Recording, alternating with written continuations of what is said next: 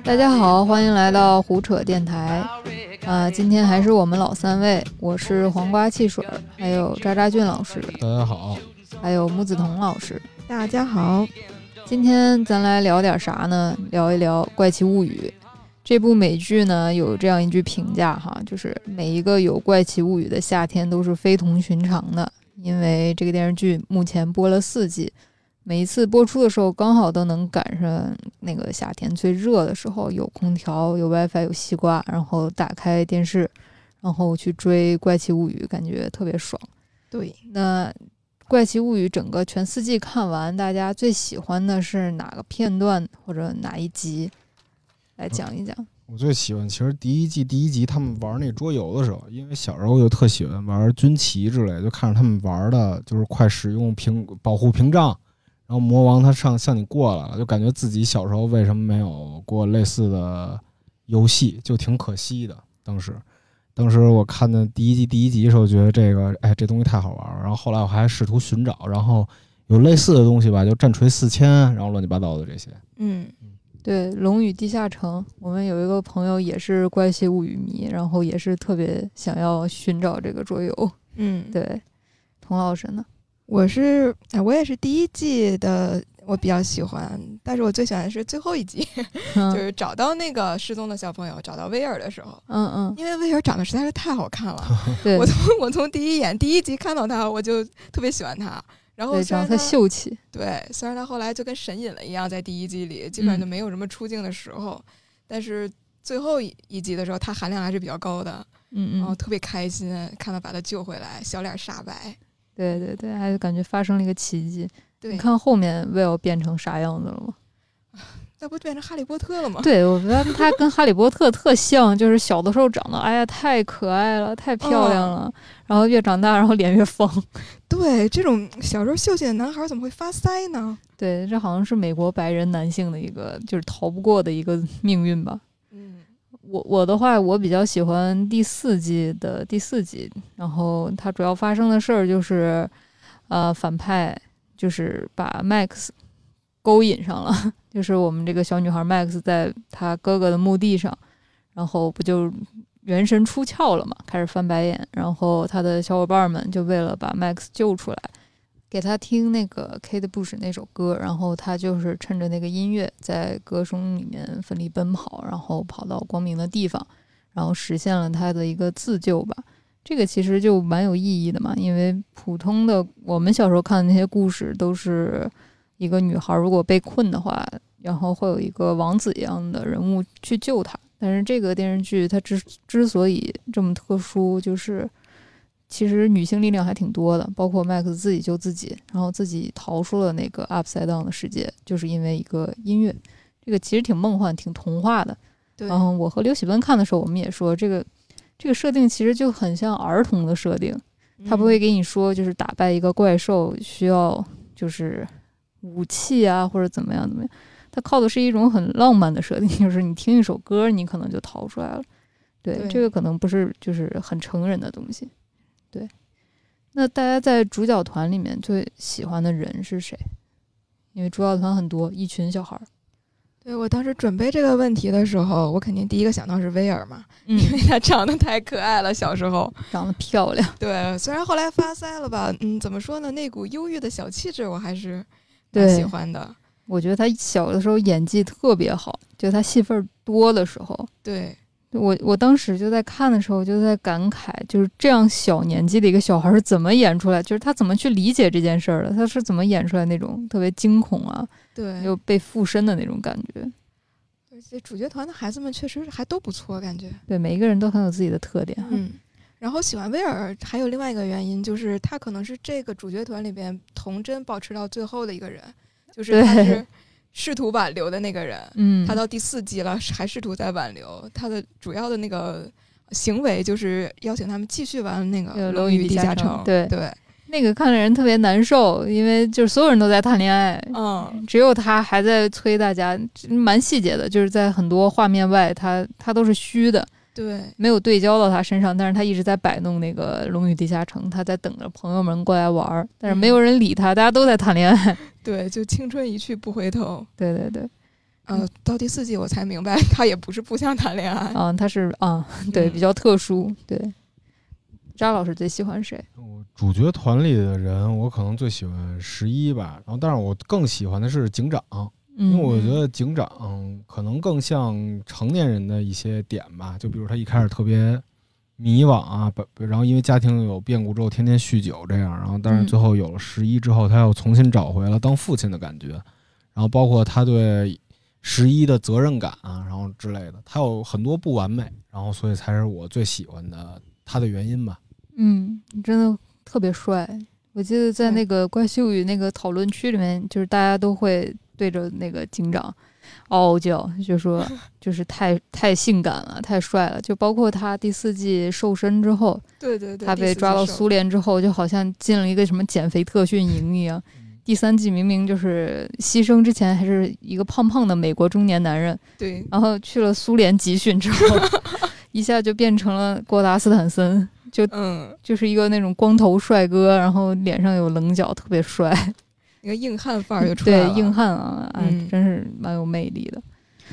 哎，那我还挺喜欢。嗯哎，让我再再再让我 Q 几个吧，，Q Q Q，嗯 Q 出来，就是可能不算主角团，但是仍然特别喜欢的角色。哎，这里边就他每一个角色塑造都很都都特别好。对，有血有肉，嗯就有自己的特点。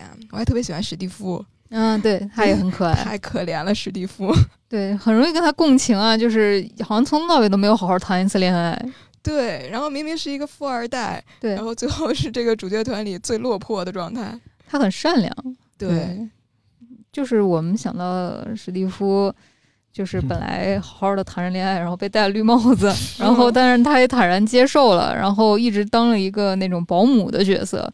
他不是一直在说，我一直在 babysitting 你们这些小朋友，但是他就把这个角色做得很好，他一直把这些小孩都带着，照顾得很好，而且。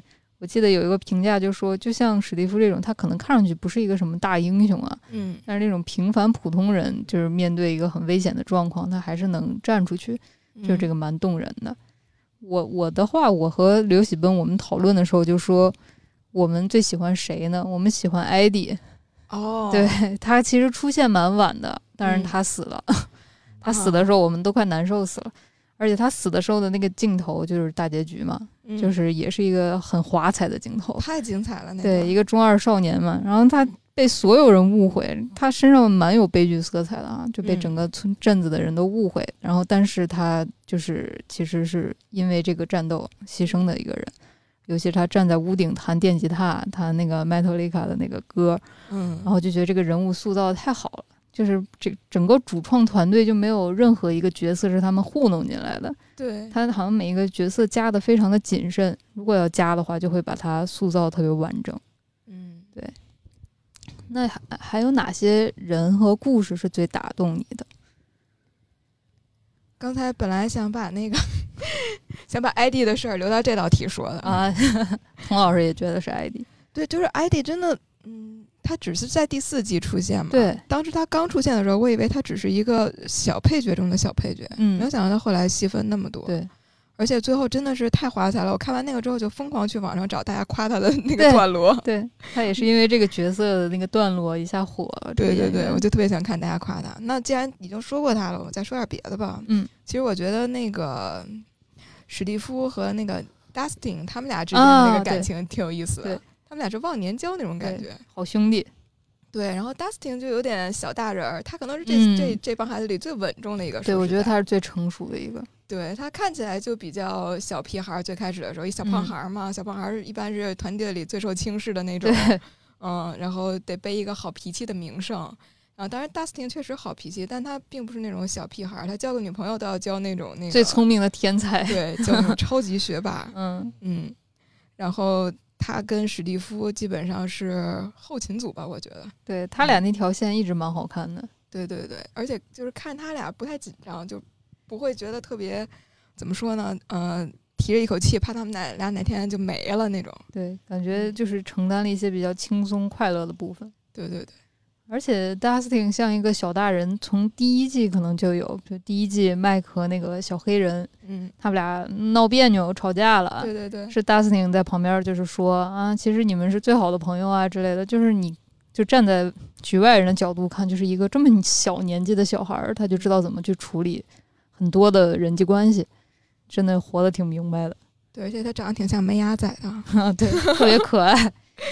对，扎老师最喜欢哪一对儿？呃，我还是喜欢那个警长跟十一，就是他们俩那个第二季开始的时候嗯，吃麦片儿，然后后来他吵架，然后嗯那个十一把家里，哎，那不是第二季，第一季，第第第二季，呃，对，第二季，就是他把家里的东西都给震碎了那个嗯细节，对，然后还打着那警长，那警长特疼，但是他就是嗷哧一声，然后嗯就没带理他，就给锁那儿了。嗯就没有发火对十一，就是那个细节我还挺喜欢的，就我比较喜欢看他俩之间的就是那种，呃，不是父女但就是父女感觉的那种温馨时刻吧，就我喜欢看这个。还有一个就是第四季的时候，就他们一块儿溜冰的时候，就十一是受委屈了嘛，十一受委屈的第第四季一开始上学的时候受委屈，别人砸烂他的玩具，嗯嗯，然后那个说他丑，然后乱七八糟的那个细节，然后我觉得也挺喜欢的。就是我觉得就是十一在那种孤独的环境下，呃，他是怎么想的？然后包括她见着那个男朋友也不好意思说，那个、嗯那个我觉得是特别有意思的点，就是比较少年的叙事吧，我觉得。嗯对，对把他从一个超能者，然后还原到了一个普通人的状态。嗯，嗯，就即便你拯救了世界两次，你在学校还是要被霸凌，就就就离谱。对我也是最喜欢十一和警长那个父女父女之情啊，就他们俩最后那个告别，就是当时我们不是都以为警长牺牲了嘛，然后他爸就相当于他爸给他留了一封信嘛，就是一位可怜老父亲写给女儿的一封信，嗯。然后就是那个时候是哭的最惨的一个环节，就是看警长给他写了很多别别扭扭的话，嗯，然后最后告诉他说一定要把你的门儿留上几厘米，对，不准关门儿。哎呀，那种感觉就其实有点像中国的吧，就是那种不太擅长表达，嗯但是他真的很喜欢你，很爱你。就一开始他们在森林里面相遇，然后给他投喂一些华夫饼，然后到中间他们俩吵架呀、拌嘴呀、打架呀，对，想方设法一定要把他关起来呀。然后到最后就是留给他一封信，就是整个过程我觉得就是他俩这条线塑造的特别好。很完整。对，那在这整个四季里面，有没有发现一些比较精妙的细节？嗯，我我有看到有一个影评是说他去拨打了这个电话，哎，对对对，我也看了那个，这个剧里出现的电话号码，嗯，然后发现这些电话号码竟然都能打通，对，啊，就感觉制作组非常用心。真是网飞啊，就是网飞太厉害了。对，然后你会发现每次打通之后，他会那个是那种语音留言，嗯，然后不同的角色的电话号码会有不同的留言。对，嗯，我记得有那个就是苏联的那个飞行员儿，对对对，就说哦，你你在给我那个商店打电话嘛，怎么怎么样？嗯，然后那个就感觉我太震惊了，而且他说那些语气都还原的很像这个剧情里面的角色本人。对，还有那个披萨店也可以打通，然后嗯就是那个嗑药小哥在那说啊，浪起来了，来订披萨吗？什么的。对对对，嗯，是。张老师有没有发现？我觉得就是那个华夫饼吧，看着挺好吃的。那东西其实对于中国呃朋友来说，可能是就是九十年代初的时候那爱德熊里有，然后后来这东西就是在中国挺少见的。就是我看见他挺爱吃那华夫饼的时候，我就想起了小时候的味道。嗯然后那是一个比较西方比较老的一种食物嘛，就传统的一种食物。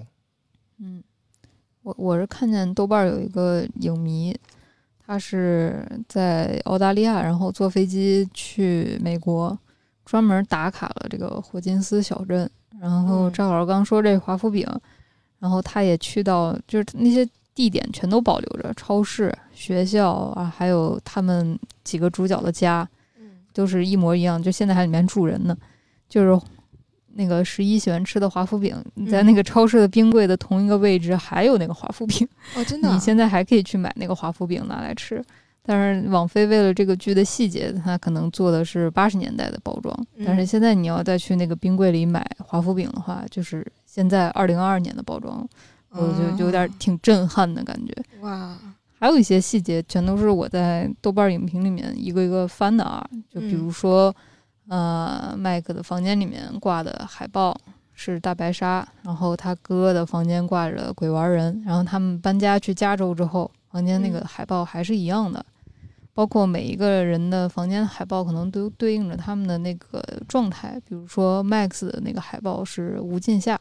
那个可能就跟滑板文化比较相关，刚好她也是个滑板女孩嘛。啊，对。然后 Nancy 的房间就挂的是阿汤哥，因为她是那样一个就小女孩嘛，对，就是粉红女孩感觉，然后就比较喜欢偶像，就特别合理。还有一个特别那个特别细的一个细节，也是一个豆瓣网友发现的，我觉得还挺感动的啊，就是嗯，警长警长的女儿不是因为癌症走了嘛，去世了。然后警长的女儿的头发上有一根蓝色的发带，然后警长女儿得了癌症之后就是剃成光头了，然后那个发带就一直在警长的手腕上，然后警长就这些年一直戴这个发带，然后到最后这个发带出现在了十一的头发上，啊，这根蓝色发带就这样传承过去，就感觉就是这种细节可能大家不停下来看根本注意不到，但是网飞都把它做到了，就让人挺就是感叹，真的挺厉害的。对这种细节，它可能不一定你能在你的意识层面注意到，但是它在你的潜意识层面，它是映照过去的。对对对，真的是要拿放大镜看啊！啊，太好了，这也对，是不是还挺感动的哈？对，就这种，哎，把我们观众当当个那个当个人，对，真是把观众当人看了。对对。那其实《怪奇物语》后面融合了许多美国八十年代的流行文化。嗯，就包括刚讲细节的时候，有一个网友发现了，就是不知道是霍金斯镇上谁家门口还有一个里根当年八四年竞选的一个那个招牌哦，是吗？啊，对，里根和老布什，然后俩人站在那个图片里，然后有那样一个招牌，然后也就能让你定位到，就是第一季是八三年，第二季是八四年，然后第三季是八五年，第四季是八六年，就这样子，八十年代就超级辉煌的那段时间。就是大家能发现，在《怪奇物语》里面有哪些呃你认识的、你熟知的美国流行文化吗？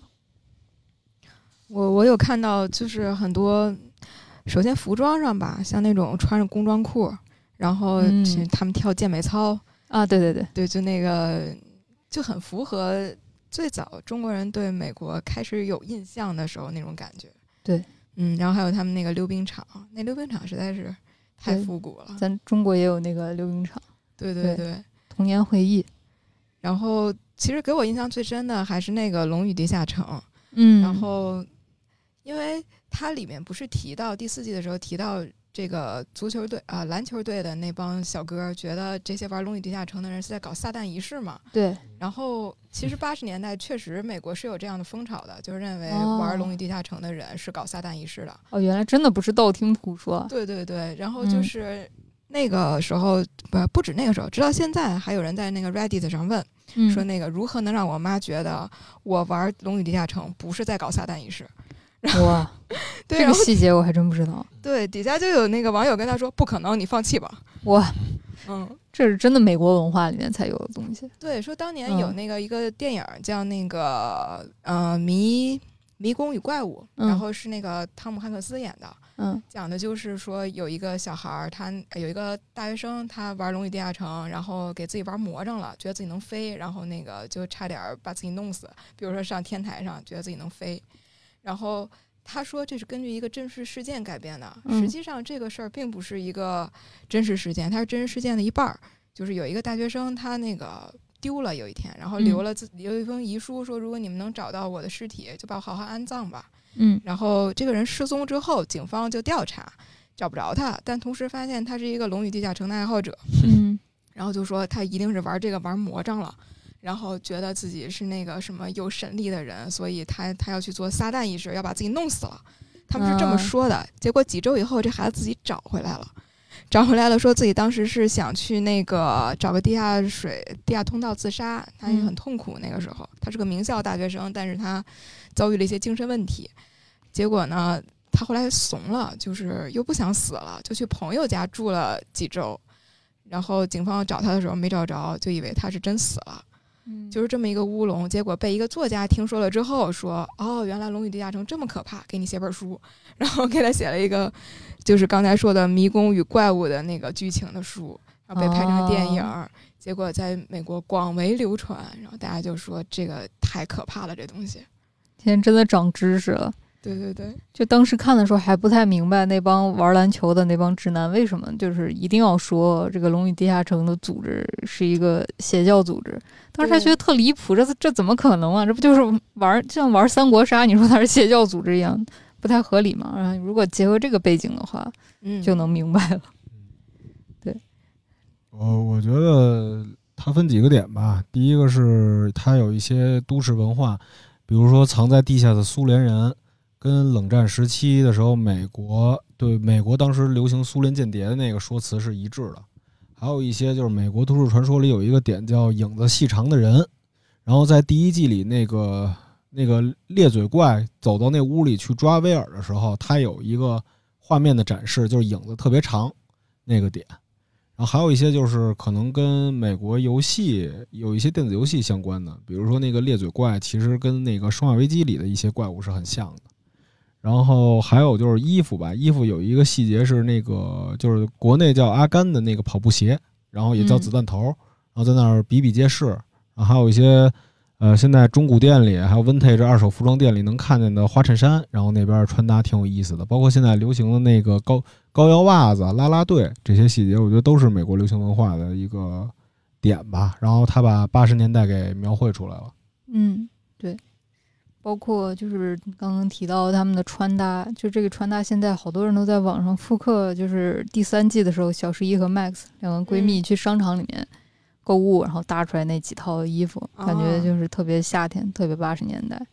还有麦克房间里面有那个星战的那个千年隼，那个大的那个乐高模型，包括他们万圣节的时候打扮成捉鬼敢死队啊，还有电视上就是正在放那个回到未来。然后家里会有猛鬼街啊什么那些海报，就感觉这些东西都是很细的，可能你不去仔细看，就一眨眼就过去了。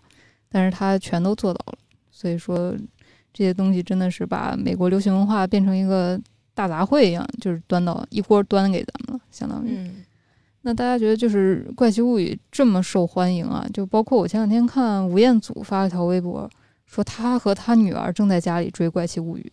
然后他还发了一张自己的照片，说是当时就是，嗯，他小的时候十几岁的时候，在美国要参加高中舞会，嗯，然后打扮成什么样，然后感觉让大家来评一评，看跟《怪奇物语》里面的人穿的像不像什么的，就已经变成一个流行文化现象了。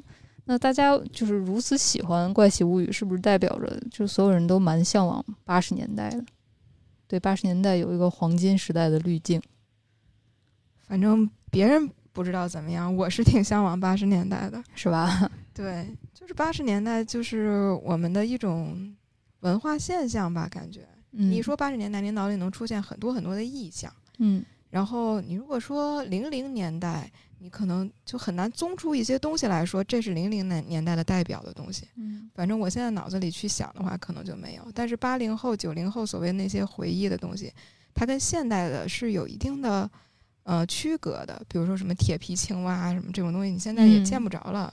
但是它是很有时代性的东西，而且那个时代就可能全球都是非常稳定繁荣。对，从战争的那种痛苦中，大大面上的大家都是从战争中痛苦中走出来，然后同时在刚经历过经济非常好的发展时期，然后还没有到后面的经济放缓，嗯，那是最有希望的年代吧，感觉。对，特别蓬勃。嗯赵老师觉得呢？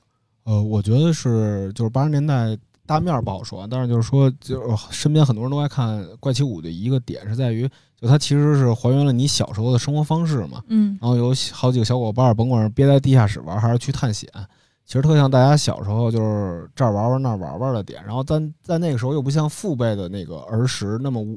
那么单调，嗯，它可能有很多东西，比如有有电子游戏，有桌游，有有很多西方的东西进来了，然后包括它那个什么地狱地狱火俱乐部的那些棒球服啊，嗯，然后轮滑呀，还有一些生活方式都是咱们小时候所追逐的，所以就是身边的人，就是同龄人或者是跟咱差不多的，就这小时候就是还是有伙伴们一块玩，不是纯粹泡在电脑游戏里的朋友们都会挺怀念那个时候的吧。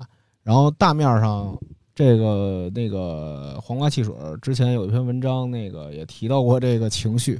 就大家现在其实确实到了千禧年之后，感觉越来越多的东西都太碎片化、快节奏，不像八十年代能留下很多给人，八九十年代能给人留下很多呃完整印象的东西了吧？我觉得就大家都挺向往那个稳定的时代的。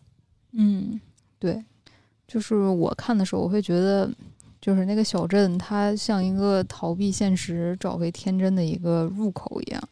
就是我们在疫情这样一个大环境底下，就特别苦闷的这个大环境底下，你可以跟着几个小孩儿一起去打怪。就是其实我们去看这个的过程，我们不是以一个大人的眼光去看这个的。其实我们可能就把自己的年龄降低，好像我们也是就是 Mike Will 他们旁边的一个朋友。然后我们也要想办法，哎呀，这怎么给他救回来呀？这怎么办呀？怎么办呀？有有怪兽要来了，就是他一个充满就是儿童化的一个逻辑，他不是很沉重。比如说我们一些看起来很批判现实的东西啊，看的好累啊。就其实我感觉，比如说你看《风骚律师》，你就会觉得，哎呀，好累啊！这个人生下来怎么就要受苦啊？怎么样？他感觉就拍的跟美国的活着一样，就是 为什么这么苦啊？为什么底层这么难啊？怎么怎么样？被欺负啊？被霸凌啊？怎么样？但是看《怪奇物语》就会让你整个人感觉到非常的放松，而且就就回到了以前小的时候，我们捉迷藏打怪啊，或者说天大的事儿，感觉就天要塌下来了，我们一定要把坏人捉住，就就这种 很简单的逻辑，回归到这种逻辑里了。然后感觉就是八十年代好像就是承载这个逻辑的一个年代，真的非常快乐。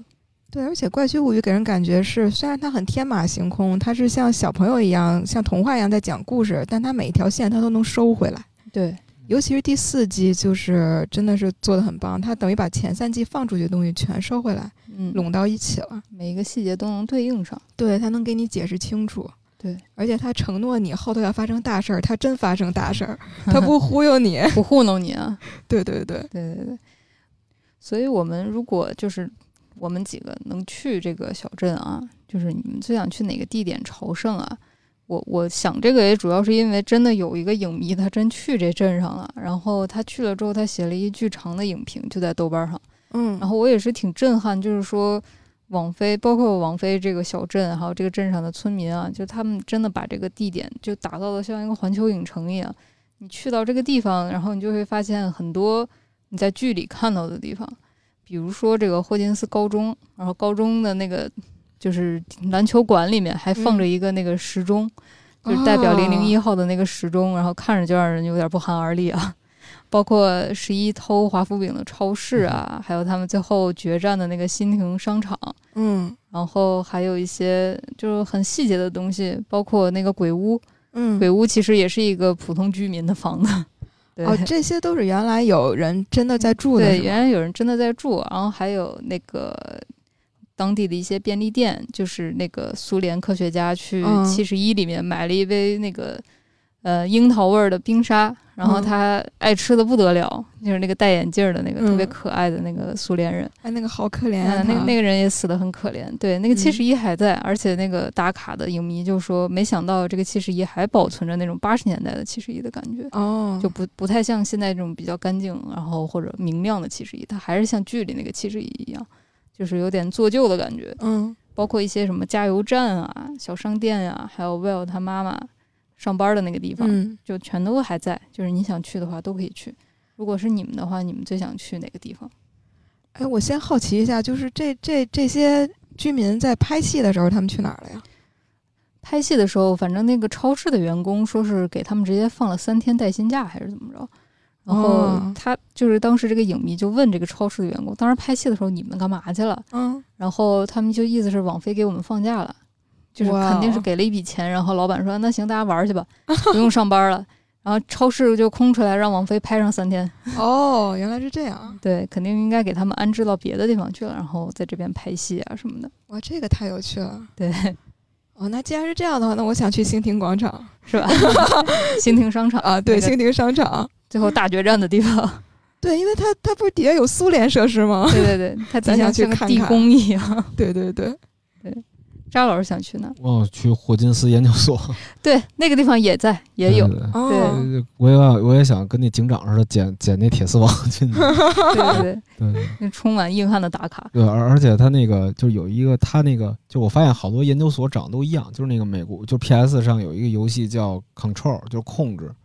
我发音不太准，反正就是那个有一个叫控制的游戏，它那个游戏里也是一个研究所，云老师推荐的，然后它里头布局，我觉得就跟那个霍金斯研究所就很一样，嗯，就是非常的，就是异世界大门什么乱七八糟的。嗯然后我挺想去他那个霍金斯地下室看看的。嗯，充满罪恶的地方。对但是只要美国一有那种研究所、实验室啥的，这肯定这有点猫腻，哦，对，哦要出要有一一场战争要爆发。哦，对对对，说到这儿还突然补充，就是他那个，其实他这个也是美国流行文化，就是阴谋论，包括政府秘密实啊，验这种。对对对阴谋苏联，而且嗯对，而且他们跟苏联玩的一些梗真的是 都挺逗的。你虽然知道这肯定是美国人方面的那个觉得是这样，然后嗯，就是反正在意识形态上挺好玩的，你不必当真去看的话，你就会觉得太逗了。美国人真可爱。对，哦，对，还有一个就是他第三第三季的时候，就是他们当时不是说拉飞机嘛，就是对对对就是就是就就给那胡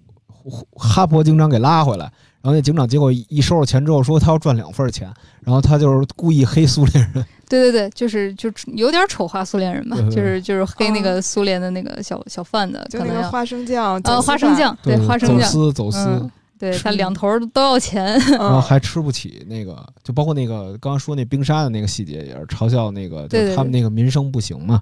对，这个肯定就是有很多影评都讨论过，嗯但是那个角色实在是太可爱了，哦就是先放下政治态度哈，反正那个那个科学家就是他爱吃冰沙，他喜欢啄木鸟，我记得。嗯。他最后死之前是让那个秃秃头秃头给他在那个市集上面打枪，就是赢了一只啄木鸟，嗯，然后他抱着那个啄木鸟，然后特别开心，特别开心，结果嗯。咔一下死了。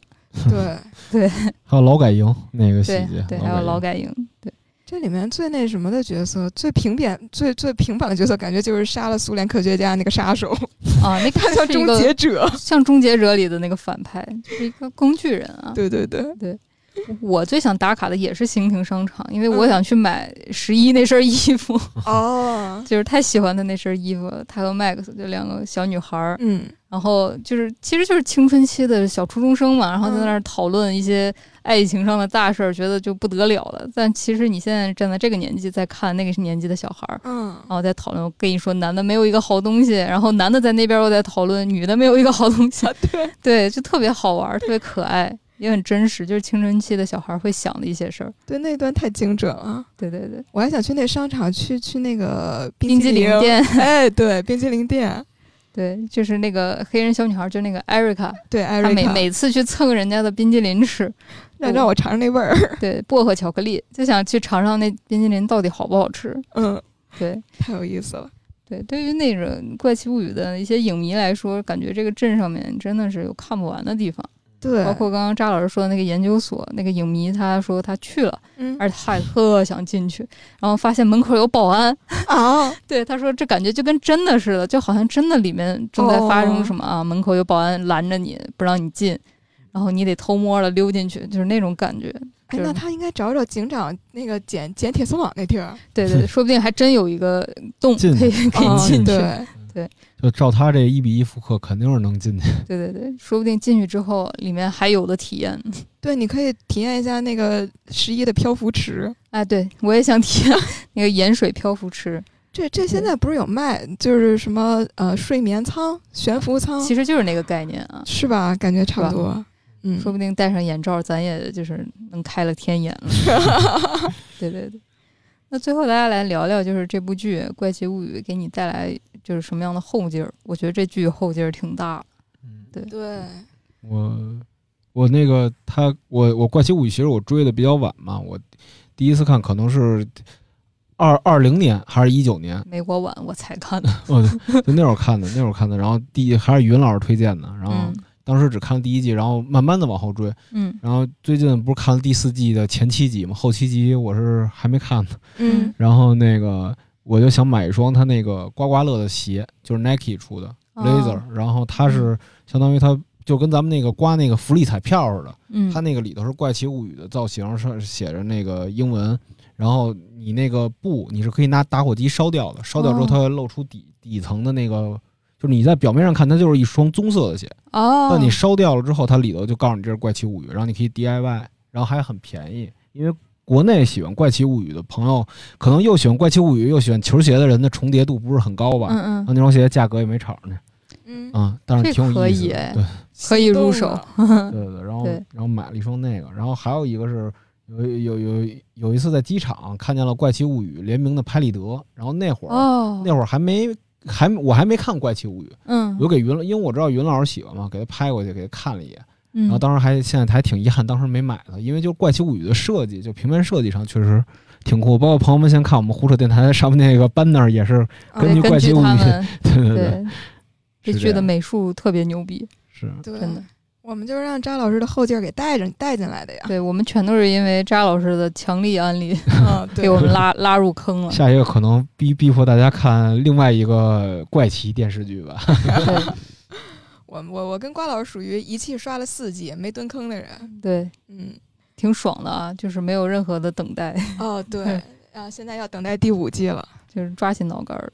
对我，我觉得《怪奇物语》给我印象比较深的东西是它那个怪物，然后它让我觉得这个怪物，就像刚才赵老师说的，它是有很很长久的那种电视电视的渊源的。嗯啊，它它会让我想到斯皮尔伯格，因为我特别喜欢斯皮尔伯格。嗯它里边那个佩小姐的奇幻城堡里边，就是有嗯那个细长怪人嘛，嗯叫细长鬼影这个东西。啊对，嗯，一开始是说那个苏格兰是苏格兰童话里，呃，也不算童话吧，苏格兰怪谈里传过来的。但好像发现也不是，就可能是跟克苏鲁文化一起兴起的一个非常近代的东西。嗯但是它确实能抓住人心里一种非常恐惧的那个点。嗯就像之前有个比较有名的定格动画叫《鬼妈妈》，然后它里面也是这样的。嗯就是细长的人，然后穿着西服，看起来很优雅，但他没有脸。哦，然后他的这个他也没有眼睛嘛，它没有眼睛，但它有嘴，它有时候会咧开嘴，然后嘴里是极为尖细的牙牙齿，然后哦首先就让人感觉像密孔，像那个鲨鱼的牙，嗯然后。同时，它还有那个一个设定是，有时候它因为没有眼睛，所以它会有扣子眼。哦然后扣子眼这个东西就给人感觉非常的怎么说呢？恐怖谷效应。一个正常人，对你弄俩扣子眼也很可怕。嗯对，就像人和布偶之间产生了某些连接。然就吓人，对对对。对然后我感觉《怪奇物语》里边是有这些元素在的，会嗯让你想到那些吓过你的东西。对是的。我看过豆瓣上有人总结，就是《怪奇物语》出现的一些恐怖的电影镜头啊，就是镜头都嗯是致敬了从八十年代开始一直到两千年，分别哪个哪个哪个哪个哪个 恐怖恐怖片然后 B 级片儿、cult 片儿，这个给你全都列出来，你就发现这个导演真的很用心，而且他真的很喜欢恐怖片儿。嗯对，他在里面夹带了好多自己的私货，就是包括这个东西应该长得像什么，然后这些就是那个在那个实验室里面把那些科学家还有工作人员杀掉，就是他有点像异形嗯，在搞一些屠杀，然后一打开电梯门，轰一下全是哦血，对，就那种镜头就还真是。还真是。是他就是在致敬他喜欢的一些东西，包括刚刚提到，就是他可能有一些克苏鲁的元素啊。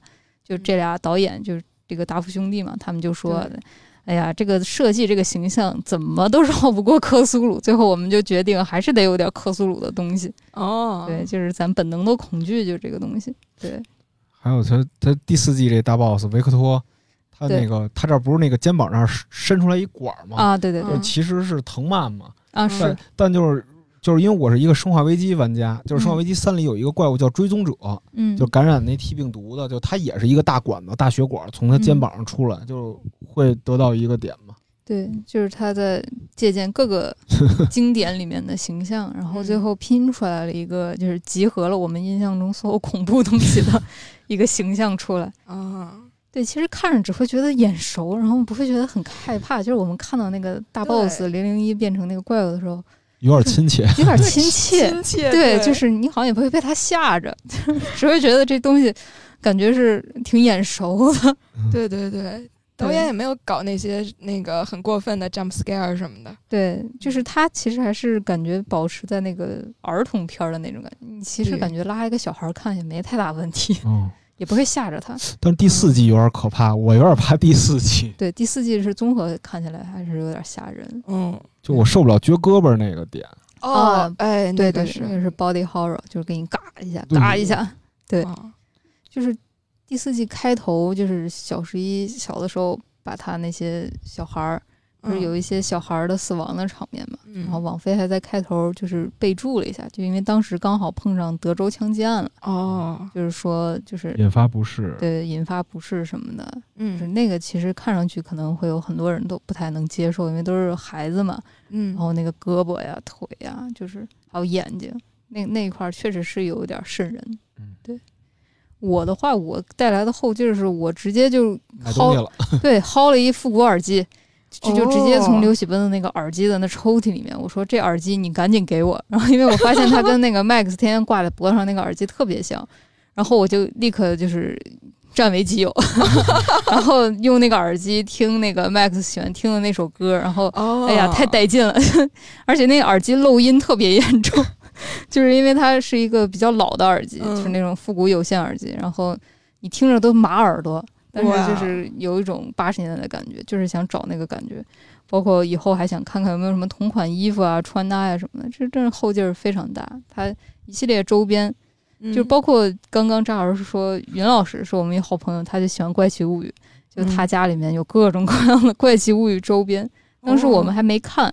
然后我们就在想，这电视剧是有多好看呀？给他迷的，就是家里买的手办呀，他连手机壳都是怪奇物语，对，真的后劲儿特别大。这玩意儿的周边现有这么丰富？特别特别特别丰富。对，去搜罗搜罗，这真是挺不错的。我觉得，对我记得挂对扎老师之前 写过一个怪奇物语的超超恐怖周边，那个飞机杯，对对对对，那个我也记得咧嘴怪的那个，对对对，那个。在我们的有意思周报里面，对，大家去翻翻啊，关注我们啊，翻翻我们的有意思周报，特有意思。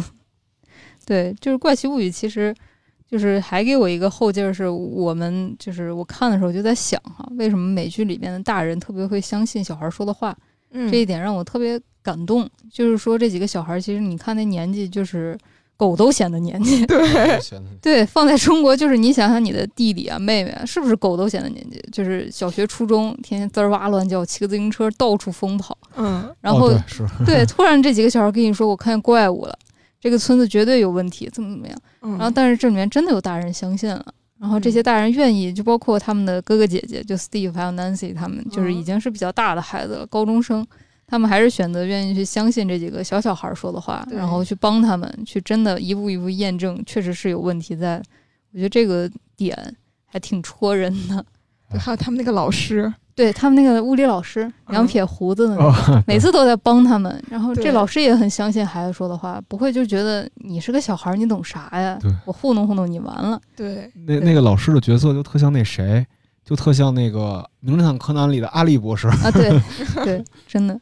特别令人感动，嗯，然后刚才没插上嘴，就那 Steve，我觉得他特逗的，就是第一集里他爬墙，爬墙，哎，那是 Steve 吗？就是他爬窗户是吧？对对爬对对对，哦，爬那是家窗户，我特喜欢那个男孩，对，那男孩傻傻的，特可爱，半夜去爬窗户，然后发现女孩跟别人坐在一块儿 难受坏了，给他，但其实不是给他绿了，对，然后他回家难受去了。挺可爱的，我觉得这里面每一个人物都特华彩。对，我希望最后他能有一个好的爱情。对，就是真的希望 Steve 就是有一个特别好的女朋友，嗯，不要让他再当那个保姆了，让他也甜甜的恋爱一下吧。我真的一度以为他跟那个，嗯，那个那个叫啥来着，冰激凌店那个嗯，Robin，对他跟 Robin，我一直以为他俩是一对儿，结果啊 啊，结果并没能成功，对，成好兄弟了。对对。这电视剧反正大家都去看吧，我们就是花了这么长时间，就相当于给大家安利了一下，真的好看呀，后劲儿特别大，后劲儿十足，对，错了，刚刚舌头没绕过来，看了这个夏天就可以非同凡响，然后跟我们一块儿去拥有这些周边吧。行，那今天咱就说到这儿，得嘞，好嘞，好，好嘞，大家拜拜，拜拜，拜拜。